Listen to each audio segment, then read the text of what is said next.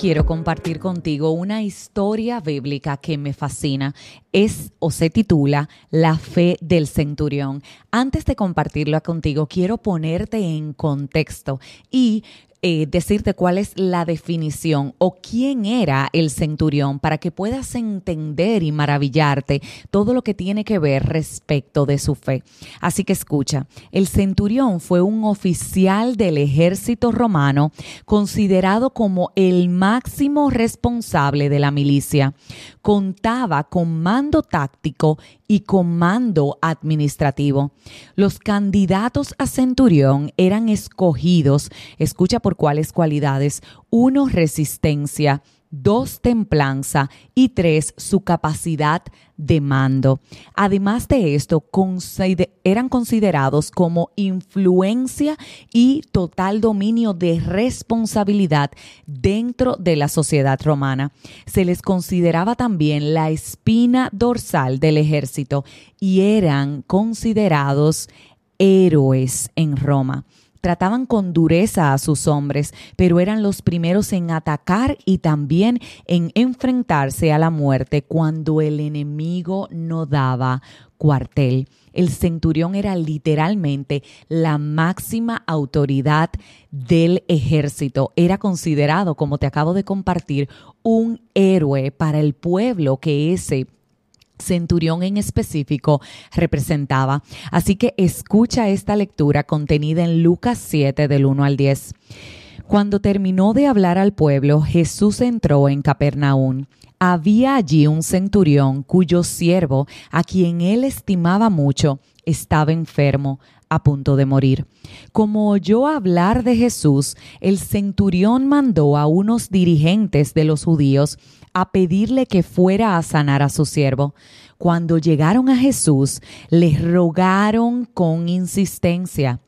Este hombre merece que le concedas lo que te pide. Aprecia tanto a nuestra nación que nos ha construido una sinagoga. Así que Jesús fue con ellos.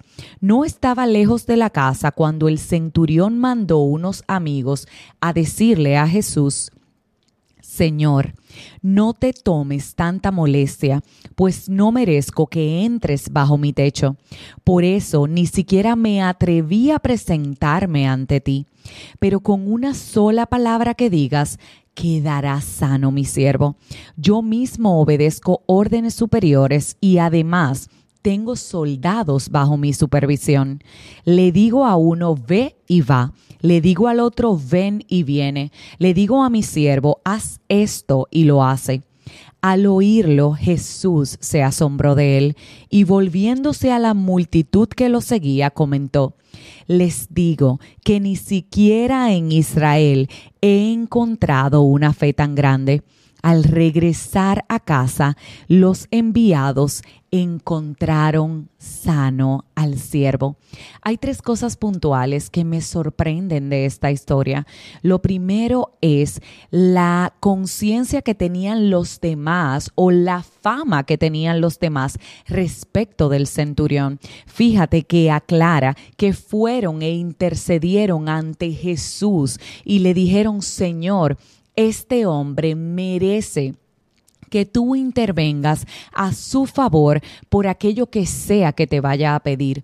Y mira lo que el centurión le pide. El centurión no está pidiendo para él, está pidiendo para su siervo. El hecho de que el centurión pidiera que Jesús sanara a su siervo ya nos deja saber la calidad de ser humano que era, que efectivamente estaba siendo reflejada ante las personas que estaban intercediendo a su favor, que inclusive recalcaron que él había hecho una sinagoga, que es básicamente el edificio dedicado a la congregación y culto de la religión judía. Así que lo segundo que me llama la atención es que él siendo la máxima autoridad del ejército, reconoció que Jesús era la máxima autoridad de Dios aquí en la tierra. Fíjate que le dijo, yo no soy digno de que entres en mi casa, mas una palabra tuya va a bastar para sanar a mi siervo. El centurión, la máxima autoridad, reconocía en Jesús la máxima autoridad de Dios. Y lo tercero que llama mi atención es que la fe del centurión sanó a su siervo. ¿Sabías que tu fe intercediendo a favor de otros puede hacer que sus vidas sean sanadas? Si Jesús lo hizo por las, la fe del centurión, ¿por qué no lo va a hacer a través de tu fe?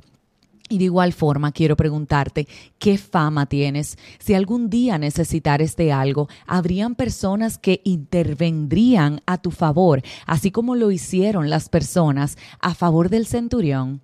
Siendo así, quiero invitarte a que estudies esta palabra, a que te maravilles como lo hice en relación a la fe del centurión y a que entiendas que tu oración tiene el poder de sanar la vida de otra persona.